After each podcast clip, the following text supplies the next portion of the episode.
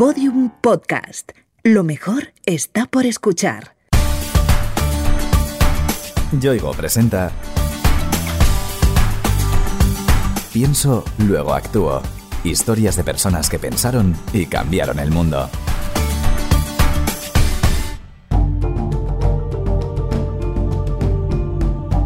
Yo soy Osman Omar, soy de Ghana, un pueblo que se llama Fiñazo, máximo 100 habitantes. Osman es una de las miles de personas que cada año intentan llegar a Europa en busca de un mundo mejor, lejos de las guerras, hambrunas y penosas situaciones por las que atraviesan en sus países de origen. A diferencia de muchos de ellos, logró sobrevivir a la travesía y tener una vida digna en España.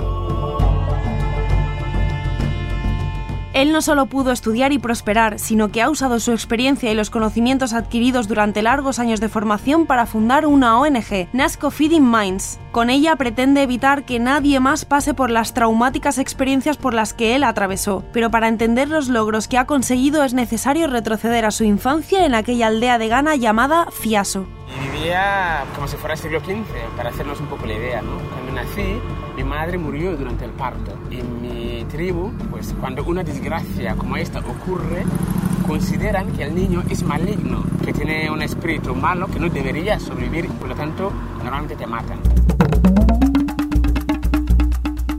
El aciago destino de aquel pequeño estaba escrito desde el momento de su nacimiento, pero la suerte quiso que su padre, chamán de la aldea, se interpusiera en el fatal desenlace que le esperaba. Mi padre nunca dio la última palabra, el permiso para que me tiraran. Y como que era, tenía como un, un poder, era el chamán de toda la zona, pues la gente tenía mucho respeto y esperaban a su palabra para poder deshacerse de mí. Nunca dio la palabra. Sin embargo, aunque Osman pudo salvarse, la vida que le esperaba no iba a ser fácil. Teníamos que, para ir a la escuela, caminábamos 7 kilómetros para ir al pueblo siguiente a la escuela. En total, caminábamos 14 kilómetros al día. ¿no? Sí que es verdad que me encantaba aprender. Desgraciadamente, a los dos años tuve que abandonar la escuela para dedicarme al campo porque mis padres no podían pagar el coste de la educación. La curiosidad es una de las cualidades que han acompañado a Osman a lo largo de su vida. Siendo muy pequeño se hacía preguntas constantemente, cuestiones que no tenían fácil respuesta, al menos por aquel entonces. De pequeño hacía mis propios juguetes. Los Reyes Magos no llegan a mi pueblo y tampoco tenemos grandes almacenes de juguetes para jugar. Tenía que hacer mis propios juguetes. Y ocurrió un día que estaba jugando con mi juguete y vimos un avión que volaba por el cielo. Entonces aquí me despertó una gran curiosidad de entender por qué mi juguete no se podía moverse ni un centímetro por sí solo.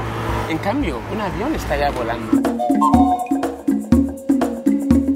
La respuesta a aquellas preguntas se encontraba muy al norte de Ghana, cruzando el desierto al otro lado del mar, en Europa, el paraíso. Sabía que existía el paraíso, el mundo de los blancos, porque los blancos eran ingenieros, pilotos de avión, eran superiores. Esa es la concepción que tenía, sin saber que yo incluso era mucho más creativo, mucho más que muchos niños blancos de aquí. Porque ellos sus juguetes lo tienen que comprar, yo lo fabricaba yo. La curiosidad de Osman, sumada a la creatividad que el niño mostraba, le llevaron a abandonar su aldea para trabajar en la ciudad. No penséis en términos europeos. Aquí ese tránsito se hace en torno a la mayoría de edad o incluso más tarde. En Ghana nada es igual. Fui de mi pueblo a los nueve años porque tenía mucha curiosidad y después de fabricar muchos juguetes para mis hermanos, amigos, gente del pueblo empezaron a decir a mi padre que era bastante creativo y que si me enviara a la ciudad para ir a aprender mecánica, que podría hacer cosas significativas. Finalmente mi padre creyó en ello y me preguntó si quería ir a, a la ciudad a aprender chapistería y soldador. Pese a su corta edad, Osman no se quedó quieto. Seguía haciéndose todo tipo de preguntas y buscó las respuestas por sus propios medios. Pero tenía tanta curiosidad de entender quién hacía el coche, por qué el blanco es capaz de hacerlo y yo no. Y esta curiosidad me persiguió y en vez de volver al pueblo me fui a la segunda capital por mi cuenta y poco a poco iba aprendiendo. Y bueno, la curiosidad siguió incrementando porque vi cómo llegan los barcos cargados de máquinas de segunda mano, coches y todo esto. Entonces cada vez las ganas de conocer quién es el hombre blanco siguió creciendo.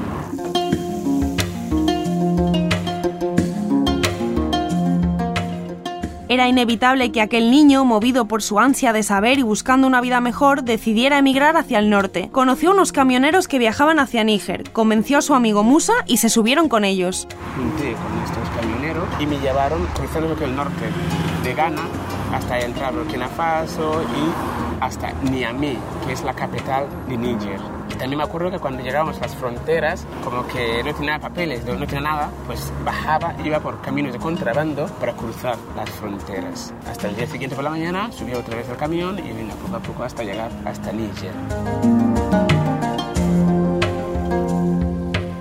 Finalmente, Osman y Musa llegaron a Niamey. Allí supieron que si viajaban a Libia podían obtener un sueldo por el trabajo que realizaban y por el que entonces solo recibían comida y limosnas. De nuevo se lanzaron a la aventura, aunque para llegar allí había que cruzar el desierto y la única manera posible era pagando a las mafias. Lo que no sabían es que les iban a abandonar en medio del Sáhara. En la vida creo que he conseguido llegar hasta donde estoy por ser optimista. El optimismo te saca en las dificultades. Yo era más joven del grupo, éramos 46, yo era el más pequeño del grupo. De 46 que empezamos, tres semanas después, 21 días después, solo llegamos seis vivos.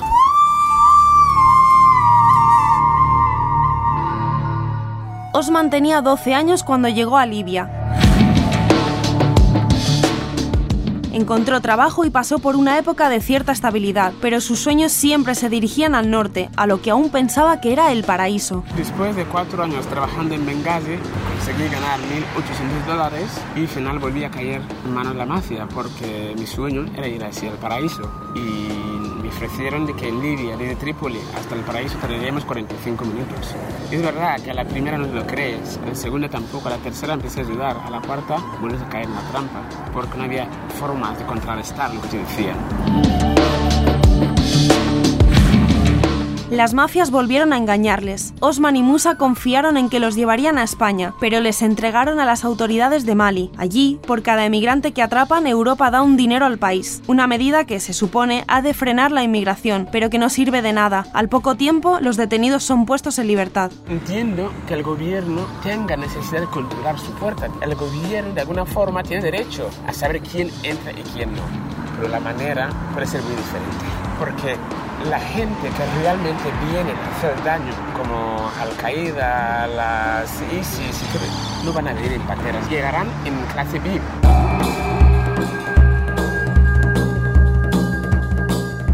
De nuevo en la calle, Osman y Musa viajaron a Mauritania para embarcarse en una patera rumbo a Fuerteventura. Para Musa sería su último viaje. No sobrevivió. Tenía solo 15 años. Subimos pateras distintas. La de Musa justo a la salida se hundió. Más de 80, 100 y pico personas no sobrevivieron. Volvimos otra vez y estuvimos prácticamente casi un mes hasta que la mafia trajeron más personas y volvimos a hacer una segunda salida. En esa segunda salida también en el medio del mar hundió lo que iban los compañeros, tampoco sobrevivió nadie. Alan Zamilos, Tapachini, Tola, todos murieron. Es que me cuesta creer que sigo vivo, ¿no? Porque es que no sé nadar tampoco. Milagrosamente, en ese segundo viaje, Osman logró su objetivo de alcanzar el paraíso soñado, pero tuvo que pagar un alto precio. Consigues llegar a Fuerteventura, la barca choca contra rocas, vuelca, tengo suerte, caigo encima de unas rocas, entonces consigo respirar. Había bebés en la patera, y la verdad es que no sé qué, qué pasó de esos bebés. No vi sus cadáveres, pero no creo que hayan sobrevivido. Osman pasó 33 días en un centro de internamiento de extranjeros en Fuerteventura. Muchas de las personas que conoció allí fueron deportadas, pero él tuvo suerte. Al ser menor de edad le enviaron a Málaga y le dejaron en libertad. Lo único que conocía de España era el fútbol, concretamente un equipo, el Barça, así que se fue a Barcelona. Mi primer día en Barcelona iba por la calle, por la acera, muy contento porque estaba por primera vez estaba ya en el paraíso, sin policías y sin mafiosos detrás mío. Iba saludando a todo el mundo por la acera, nadie me contestaba, pero estaba súper feliz. Para mí los blancos eran dioses prácticamente, ¿no? hasta que llegué a la conclusión que los dije, qué dioses más raros, ¿no? no responden tus saludos, encima parece ser que se asustan, depende de cómo les hablas.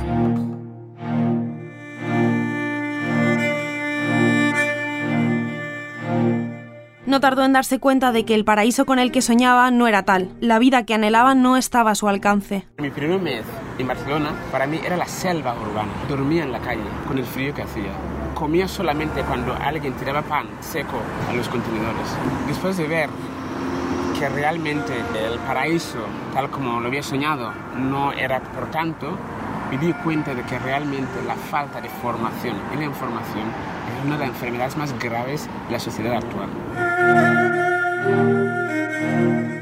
Después de atravesar Ghana, Burkina Faso y Níger, de casi fallecer en el desierto, de ver morir a su amigo Musa y llegar a duras penas a España, sucedió un nuevo milagro. Una mañana, una mujer le levantó del banco donde dormía y le invitó a desayunar. Monse, que así se llamaba, le acogió en su casa. Ella y su marido Armand le adoptaron, se convirtieron en sus nuevos padres. Osman aún recuerda, estremecido, su primera noche en su nuevo hogar. Algo caliente, comida caliente, ropa limpia. Comí en la mesa con personas que me hacían esfuerzo para atenderme. En el último momento, mi madre me acompañó a mi habitación, me metió en la cama como si fuera un niño de 5 años. Me dio un beso en el frente, apagó la luz y salió de la habitación. Es imposible olvidar aquella noche. El mundo me cayó encima. Pasé toda la noche llorando, preguntándome por qué. ¿Qué he hecho mal para merecer tanta tortura?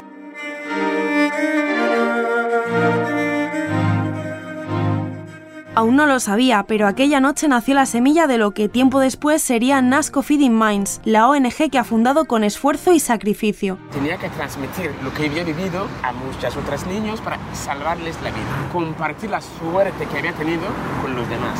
No había llegado solo por mi fuerza física, había llegado para dar voz a todas las personas que perdieron el camino y que cada día siguen perdiendo la vida. Y obviamente para salvar los que estamos a tiempo para salvar.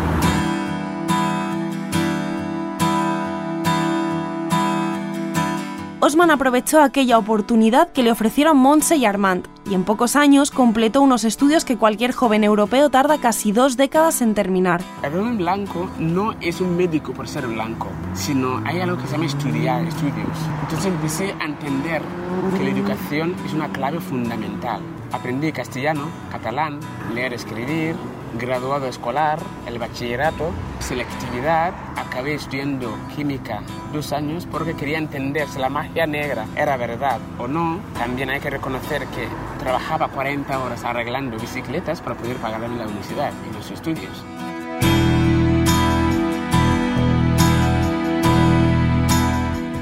Todo el calvario vivido hasta entonces le sirvió para comprender lo distinta que habría sido su vida con una educación de la que no pudo disponer en su Ghana natal. Por eso decidió, en primer lugar, que sus hermanos no pasaran por algo similar. Mi hermano quiso vender las cabras, gallinas y seguir mis pasos. No fue fácil convencerle que la educación es la clave. Una vez lo conseguí, le dio apoyo económico para que pudiera estudiar, se puso muchísimo su parte y pudo estudiar ciencias políticas en la Universidad de Ghana. Llegó a ser primero de su promoción, acabó siendo el presidente de la Unión de Estudiantes de todo el país. No contento con ayudar a su familia, pensó que había que procurar educación a sus compatriotas para sacarlos de la pobreza. Su hermano Vanasco se convirtió en su aliado para crear Nasco Feeding Minds. Lo primero que hizo es diseñar un proyecto conjuntamente con mi hermano. Le ofrecemos al ministro de Educación ganés. Después de ver que no tuvo apoyo económico de parte del ministro, lo que hizo es coger mis propios recursos económicos y dos amigos, Laura y Gerard, me dejaron dinero. Con esto compré las primeras 45 ordenadores, les llevé a una escuela de 850 alumnos, contraté dos profesores y el día 12 de septiembre del año 2012 abrí la primera aula informática en la zona del norte de Ghana. El lema de Nasco es alimentar mentes. Osman y Vanasco están convencidos de que la forma de hacerlo es mediante la educación en nuevas tecnologías. Hoy en día, si uno domina la informática, puedes estar en donde seas trabajando para una empresa del otro punto del mundo. No hace falta que vengas físicamente. Si les damos esta herramienta, pueden estar allí trabajando para empresas de aquí sin tener que arriesgar sus vidas, tal como ocurre cada día en los Mediterráneos. Seis años después, NASCO Feeding Minds ha crecido en objetivos y resultados. Aquellos 45 ordenadores, un aula y dos profesores se han multiplicado por 5. Ahora tenemos 5 aulas informáticas distintas, más de 14 escuelas lo utilizan para hacer sus clases informáticas. A la semana pasan 5.000 niños y niñas. En total, desde 2012 hasta ahora, han pasado casi 11.000 personas por las aulas informáticas. Y obviamente gracias a esto, pues el año pasado la ONU nos premió por haber utilizado una herramienta tan potente como la informática para dar educación a tantas personas. De una aldea de 100 habitantes, sin futuro ni esperanza, Osman ha pasado a liderar un proyecto que busca dar herramientas a sus compatriotas para vivir con dignidad y que ya ha dado resultados tangibles. Todo esto, ¿cómo hemos conseguido? Porque hemos apostado por alimentar la mente, no alimentar la barriga. Si una persona, un negrito con 17 años que llega a España, a Barcelona, sin prácticamente estudios, ha conseguido cambiar la vida a tantas personas, imagínate una institución que quiera apostar por esto. Es que que me diga, no hay solución a la inmigración. Es que no es un problema, es una auténtica oportunidad. Pese al éxito, Nasco Feeding Minds sigue necesitando todo el apoyo que pueda conseguir. Si quieres ayudar económicamente al proyecto, puedes hacerlo, pero esa no es la única vía para que Nasco crezca. Si lo deseas, puedes donar tu viejo ordenador, ese que guarda polvo en un armario, o quizá te sobre algo de tu tiempo libre y quieras participar en el programa de voluntariado que han diseñado. Todas las formas de colaborar las tienes en la página web nascoict.org. Hay que mantener los profesores. Tenemos una estructura mínima que mantener. Por lo tanto, obviamente necesitamos apoyo económico para poder sostener toda esta parte estructural que hemos generado allí localmente. Así que pedimos que la gente nos hagan socios, nos ayuden a poder realmente extrapolar esta filosofía de alimentar mentes, porque creemos que hemos demostrado que es la manera. Osman Umar ha logrado algo que parecía impensable. Cuando mira atrás, recuerda sus años en Ghana, la pobreza, la falta de educación e información, la miseria, las penalidades que tuvo que pasar hasta llegar a este país. Pero lo que ha conseguido no es suficiente, aún le queda mucho por hacer. Últimamente estoy pensando mucho en volver vivir ahí, pero creo que realmente tengo un trabajo enorme para hacer. Me necesitan aquí, sí. Doy charlas en las escuelas. Esto inspira a los chavales para ver que realmente hay otras maneras de hacer y que tienen una auténtica oportunidad que lo tienen que aprovechar, sí. Y me encanta compartirlo en las escuelas, universidades de aquí, algunas empresas incluso me invitan a dar conferencias, pero creo que tengo mucho que hacer ahí.